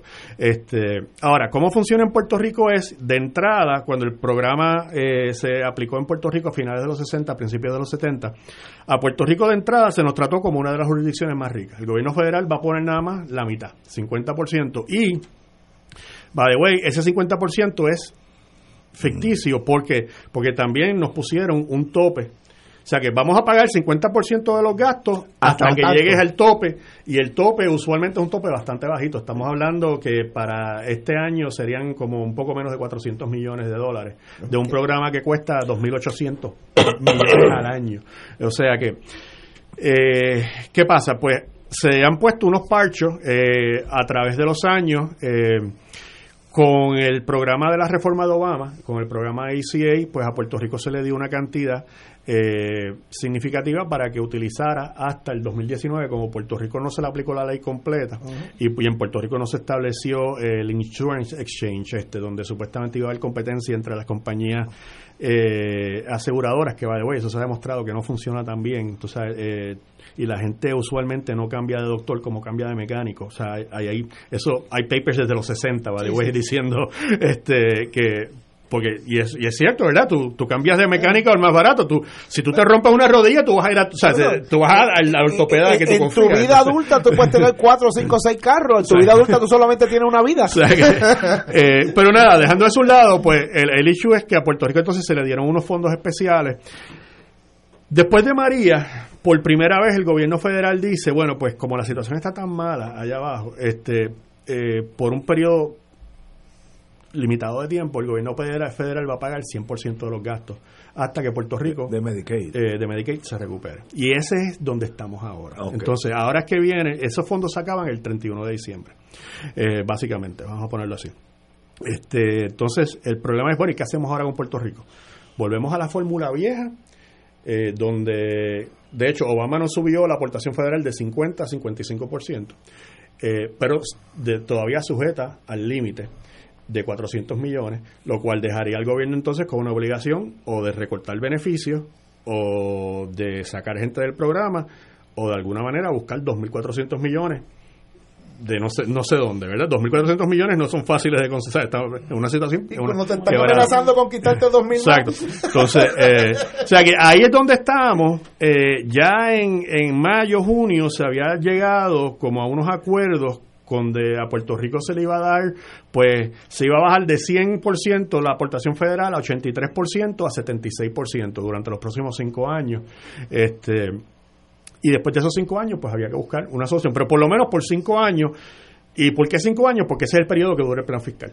Este, eh, entonces, eh, pues se veía más o menos y eso algo eso fue lo que se aprobó con algunas enmiendas y algunos requisitos verdad de aumentar eh, eh, la supervisión y la fiscalización del programa pero eso se aprobó en el comité de energía y comercio de la cámara y tiene una buena probabilidad que se apruebe en el floor si llega a bajar porque ahora volvemos con la cuestión del residenciamiento, pues sabrá Dios cómo funcionará Washington o no funcionará en los, los meses próximos. El problema siempre ha sido en el Senado. Este, cuando vas al Comité de Finanzas del Senado, te encuentras con esta pared eh, donde te dicen, mira, no, esto no puede ser así, yo quiero que tú me evidencies. Eh, y para ser honesto, yo, yo, he tenido reuniones con staff de, de ese comité donde ellos te dicen, mira, se nos hace difícil tratar a Puerto Rico como un Estado porque no lo son y porque no contribuyen al Tesoro Federal. Podemos debatir ese punto ad nauseum, pero, pero, es así como ellos piensan.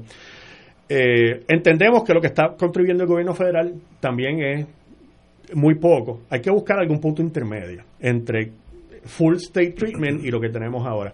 Y ahí pues hay una serie de verdad de propuestas que tú puedes empujar pero todo el mundo se tiene que poner de acuerdo en la misma y empujar la misma porque eh, una idea que, que pudiera para dar un ejemplo concreto de lo que estamos hablando pues mira este ¿por qué en vez de, de aplicarnos la fórmula que le aplica a los estados, este, ¿por qué no nos tratas como el estado promedio?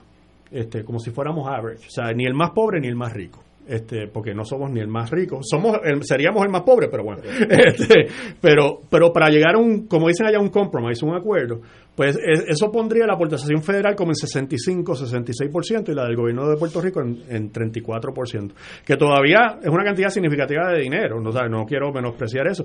Pero, es, un millón de pesos, de pero, millones uno. Pero eso suena como algo que yo creo que pudiera empujarse, que suena más razonable, de que mira, Puerto Rico está dispuesto a poner sus recursos, pero queremos que también que el tío Sam, o sea, esto es una obligación, señores, moral, tú sabes, este, que tiene, y yo sé que hay gente que cree que eso, o sea, que los cínicos me dicen que eso ya no importa. No te creas, tú sabes, hay gente en el Congreso que ese lenguaje les resuena todavía, tienen algún tipo de corazón. Este, no todos son este, como nos creemos acá. Este, también hay gente que no le importa lo más mínimo lo que pasa aquí, hay que, hay que decirlo, ¿verdad? Pero, pero también hay otras personas que sí, que tú les puedes hablar y que dices, mira, vamos a buscar algo razonable, vamos a negociar, vamos, vamos, o sea, que vamos a tratar aquí, pues mira, como se nos está tratando, es bien injusto, o que entendemos la cuestión de que no somos Estado, pues como, ¿sabes? Vamos a buscar un punto intermedio y hay varias opciones, como te estoy diciendo, yo te estoy mencionando una, oh. hay varias en, en, en ese espacio. Ahora, lo importante es que se escoja una y que todo el mundo esté empujando, remando para el mismo lado. Y que eso es lo que usualmente es difícil. O sea, que todos los puertorriqueños que vayan allá la Asociación de Médicos, la, los, de los seguros, el gobierno de Puerto Rico, los NGOs, las, no gubernamentales, los y Para eso pues, eran los cinco este, años que nos estábamos comprando. Ahora el problema que tenemos es que los cinco años no están ahí. No van a estar ahí. Tenemos que parir esto en cinco días o cinco meses o cinco semanas. Y el Congreso, eh, como ustedes saben, siempre el Senado ha sido mucho más difícil. Eh, el Senado es un sitio mucho más difícil de trabajar, que la, Cámara es más abierta, es un sitio más relax, el, el, divino. Sí, el, Senado es más como que esta aristocracia, este y así como se ven muchos de los senadores, para, eh, para, para ser honesto. Eh, o sea, son 100, es como un club bien exclusivo, tienen unas reglas complicadísimas de cómo funciona, este, hay un montón de tradiciones, etcétera Y pues bregar en ese ambiente es más complicado. Eh, eh, en el Senado, eh, dado que no tenemos ni siquiera alguien allí con voz, este, por lo menos en la Cámara tenemos una persona, ¿verdad?, que nominalmente nos representan. En el Senado no, no hay nadie. Como excepción. Este, se, este, bueno, nominalmente.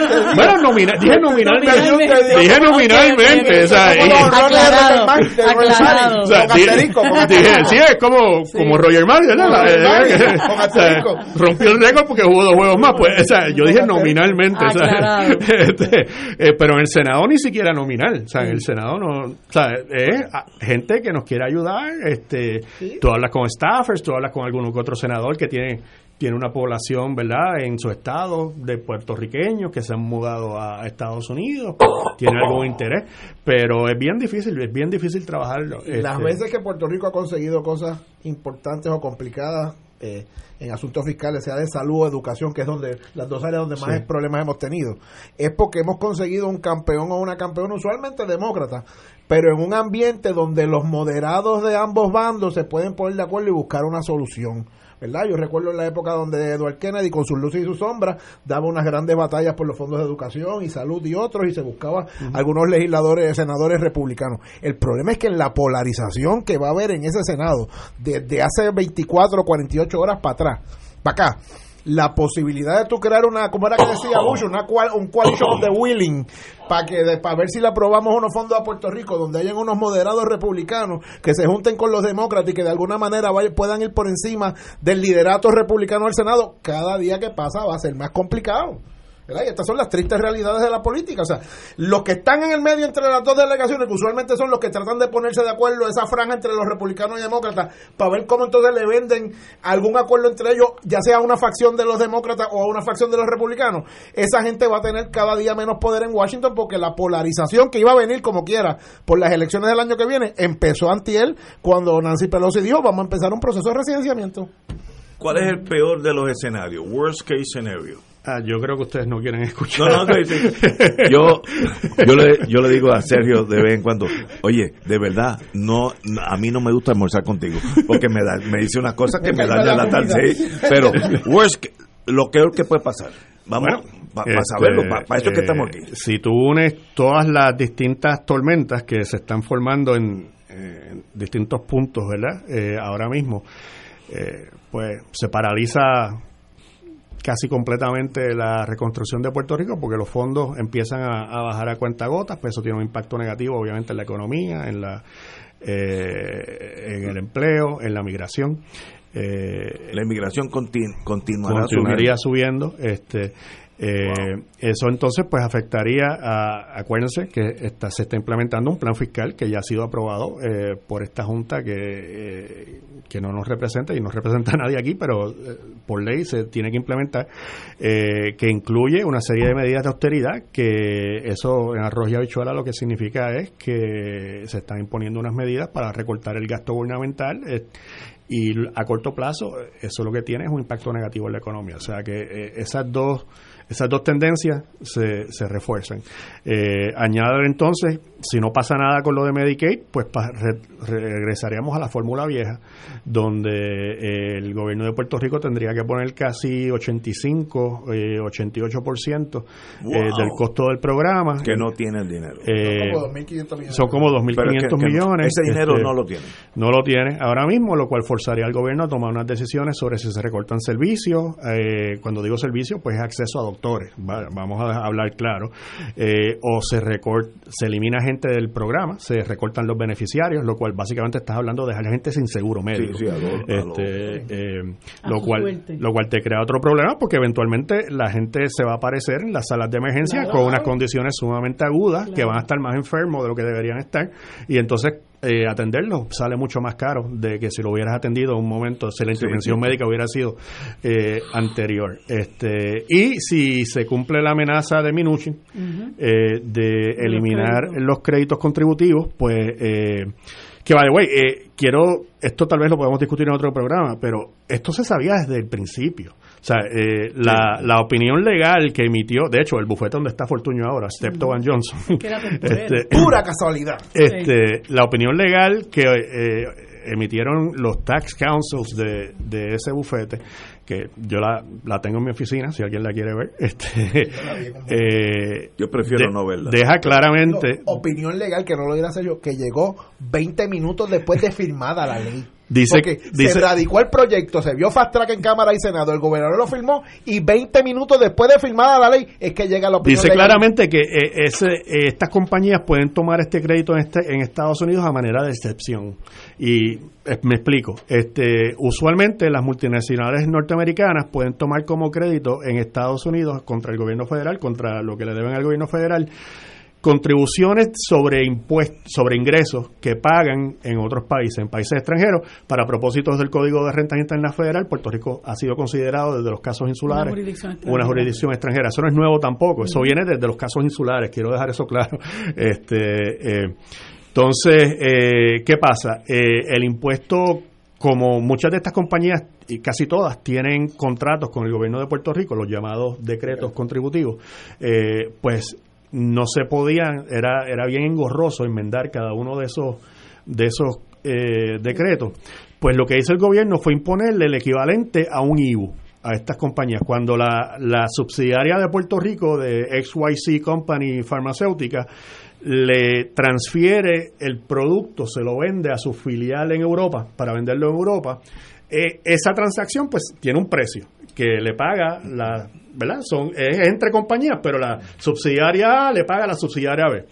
Pues eso, vamos, vamos, a suponer que le están vendiendo 10 millones de dólares de pastillas fabricadas en Puerto Rico a la subsidiaria de Europa para venderlas en Europa. Pues esos 10 millones pagan 4% en Puerto Rico, ¿verdad? Entonces, ese 4%, este, eh, la compañía se vira y cuando radique su planilla, que usualmente es trimestralmente para las corporaciones, este no, no, recibe un crédito, porque esto se hizo bajo una excepción que se dice, es, un tax in lieu of income taxes. Este, eh, pero la, el entendido era, y lo que se le representó legalmente, y cuando se le representó, digo, lo, lo que se le ¿verdad? Se le explicó al, al, al, tesoro. y, al, y al Servicio de Rentas Internas Federal es que esto iba a ser temporero en lo que Hacienda imponía otro, otra, contribución sobre ingresos. Esto es un impuesto sobre la venta. estos impuestos sobre la venta usualmente no son acreditables. Eh, en Estados Unidos. Eh, ¿Qué significa acreditarlos? Que si la compañía le debe, eh, digamos, un millón de dólares al, al tío Sam y pagó 400 mil en Puerto Rico por esta transacción que te expliqué, 4% de 10 ah, millones, ahora te, te, reduce de un millón de dólares a 600 mil. Porque coges un crédito y los créditos te reducen la obligación contributiva uno a uno, peso a peso, básicamente. Este, pero eso se supone que sea solamente para impuestos sobre ingresos que pagan estas corporaciones fuera de Estados Unidos. Lo que impuso el gobierno de Puerto Rico bajo Fortuño no fue un impuesto sobre el ingreso, fue un impuesto en la venta, sobre la venta, sobre el precio de venta de una filial a otra. Y el, el, el Servicio de Rentas Internas emitió un memorando sumamente escueto, no es ni siquiera un ruling oficial, eh, diciendo Siempre y cuando ustedes cumplan con lo que nos dicen en esta carta, pues miramos para el otro lado, pasamos con fichas, como dicen aquí. Y ahora, el por razones que no sabemos, este el gobierno de Trump, pues está diciendo eh, no vamos a seguir pasando con fichas. Queremos que se resuelva esto eh, de alguna manera. Si se da esa conjunción de ese perfect storm, ah, pues entonces perderíamos 1.800 millones de ingresos que tendríamos que reemplazar de alguna manera para el Fondo General buscar 2.400 millones para el programa de salud este y ver entonces cómo hacemos con la reconstrucción del país, que todavía seguiría este eh, estancada, a la misma vez que tenemos una junta que por razones ideológicas nos estaría imponiendo una política de austeridad fiscal que contraería la economía. Y, a la misma vez seguiríamos teniendo un presupuesto, el chiquito, el, el, fondo general, de unos gastos de más o menos 9.3, 9.4, si lo quieres bajar a 9, pero es que yo creo, ingresos de 4, yo, creo si, si, si, surgen, si, si se da esa concatenación de eventos, que yo estoy diciendo que yo espero que no pase, este eh, yo no veo cómo la juez Taylor Swain pudiera aprobar el plan de ajuste, porque uno de los requisitos bajo promesa es que el plan sea factible, este sea feasible, como dicen en inglés, este eh, y bajo bajo este escenario que estamos describiendo eh, no es no es factible porque entre nada más entre perder los 1.800 millones de, de, de la ley 154 más buscar 2.400 millones para para el plan de, de salud eh, que ahora mismo no estamos pagando. Añádale eso los dos mil millones que tenemos que pagar en pensiones este, y tal vez como dos mil millones más en la deuda que se reestructuraría bajo el plan de ajuste, que son más o menos ahí se te va ya 64% del proyecto, del presupuesto del Fondo General, y no has gastado un chavo en educación, no has gastado un chavo en policía. O sea que eso no es sostenible, eso no es, no es viable. Por eso es que, la juez no, puede, no podría... tú estás la juez, a, mí lo que me preocupa es que la Junta le ha dicho al tribunal y por ende al país que ya ellos tienen el bueno, no, plan de ajuste. No, pero acuérdate, yo digo, ¿cómo rayos acuérdate que el, plan de ajuste el, plan de ajuste cuando se presenta... Eh, eh, o sea, hay un debido proceso. Yo, con toda la injusticia, ¿verdad? Que se ha cometido con promesa, queda, ¿verdad? Un remanente, un residual de debido proceso que hay que cumplir. Entonces, este, due process, como dicen en Estados Unidos, y la juez tiene eh, cierta flexibilidad sobre aprobarlo o no aprobarlo. O sea, que este no, o sea, ella no está obligada a aprobarlo automáticamente. De, acuerdo, pero yo no, este, quiero llegar a ese escenario donde mm. dependemos ah, de la justiciabilidad de la juez bueno. que nos ha dado a veces. Bueno, no, sí, sí, sí, Pero lo que yo no puedo entender es cómo los encargados de Puerto Rico bajo promesa, me guste o no me guste, con todo el mm. andamiaje de asesoría mm. y de gastos que han tenido en estos dos años, lo que tuvieron que hacer era abrir el periódico y ver la nota de José Delgado hace dos semanas atrás de Minucci y no decir aguanta, esto cambia los muñequitos. Ya se está empezando, de hecho, ya se está empezando a mencionar un escenario que a mí me preocupa, este, por el impacto que tendría en la economía. De hecho, eh, hoy en el periódico salió, en el Nuevo Día, salió una columna del licenciado, creo que Osvaldo Carlos, eh, este, eh, que, que, es experto en quiebra. Sí, Gerardo este, Carlos. Gerardo, Carlos. Ex juez. Gerardo Carlos. Este, donde básicamente ya empieza a, señalar que debido pues a todas estas complicaciones que tenemos con el presupuesto, eh, que una de las opciones que pudiera presentar la Junta es imponer un lo que se llama en inglés un flat tax, un, impuesto igual a todo el mundo, lo cual es sumamente regresivo, o sea, eso afecta, ese es tal vez uno de los, más que el rico. Eso es uno de los tal vez de las peores formas de levantar este recaudo. Y, apesta este, al rey Jorge. Taxation eh, without representation. Pero, pero entonces, eh, obviamente, mi, pregunta es, eh, ni la Junta ni la juez puede legislar un impuesto. That much we know, ¿verdad? Este, o sea, porque el poder, el poder de la Junta tampoco es eh, plenipotenciario, o sea, no, son poderes plenipotenciarios, o sea, eso tendría que pasar por la, la Cámara y el Senado aquí. Entonces, de octubre están las vistas en el Supremo, algunas de las teorías, eh, incluyendo la propia teoría de la juez Swain en un caso que resolvió. Es que los poderes bajo la cláusula territorial son absolutos. pero lo, lo que quiero decir es que no, no puede ser la teoría de la Junta que el plan sí es factible, que sí es viable, por ponerlo así, porque la legislatura de Puerto Rico va a imponer un impuesto que va a acabar, tú sabes, que va a matar el país. Que va a matar el eso. Esa no puede ser la teoría de la Junta, tú sabes, y, veo que ya hay personas que están empezando a empujar como esa idea de que, eh, mira, eh, o se recorta más la deuda o de alguna manera se, se brega. esa política, la política y revisar la política de, de, decretos y, e incentivos contributivos. Bueno, eso Hacienda acaba de publicar por primera vez. Eh, sí, el, el, informe, de, informe de gastos tributarios. gastos, gastos fiscales, gastos tributarios, lo cual yo creo que es tremendo, es un buen paso. Este, eh, me sorprendió, tengo que decir la cantidad. Yo esperaba un número grande, no esperaba que fuera básicamente el equivalente a un presupuesto consolidado, que es, y estamos hablando de que en Puerto Rico entonces hay dos presupuestos, pónganse, o sea, está el presupuesto que tiene los gastos y los recaudos del gobierno y el presupuesto de los, todos los fondos federales y, toda y el otro presupuesto de, de, dinero que dejamos de, de, recibir por porque damos todos estos tratos especiales. Eh, ahora el segundo paso, como menciona el economista Juan Lara hoy en su columna, es hacer un análisis de todos estos créditos, exenciones, este, deducciones y ver cuáles de verdad están rindiendo este, beneficio al país. beneficio o tiene un fin social este que vale la por ejemplo eh, la gasolina no paga eh, el IBU no se supone que te lo cobren pues eso hay una razón verdad porque sabes la gasolina eh, la necesitas en Puerto Rico porque no hay transportación pública. Este las medicinas no pagan este el, impuesto al IBU verdad eso es una exención grande. Las corporaciones multinacionales. O sea que pero hay que hacer un análisis de todos estos pequeñitos que son cuando tú ves el informe hay algo curioso, hay, hay unos cuatro o cinco renglones que son bien grandes. Eh, que te los mencioné, la extensión de medicinas, la extensión de comida, obviamente las, multinacionales, este, sí. Pero entonces hay un montón de créditos o de tratos como de 8 millones, 6 millones, esos tienen nombre y apellido, esos benefician tal vez a cinco o seis personas, tú sabes, que fueron a la legislatura y convencieron, eh, tú sabes, y se le hicieron a la medida, tú sabes, esos son los que yo empezaría por ahí, ¿verdad? A, mirar, este, pero eso toma tiempo también, tú sabes, eh, y no puedes, como te dije, no puedes eliminarlos todos, porque hay algunos que tienen un valor social, este, o, estás, o porque están generando una actividad económica real. Este, vamos a una pausa y continuamos con Fuego Cruzado. Excelente. Fuego Cruzado está contigo en todo Puerto Rico. Y ahora continúa Fuego Cruzado.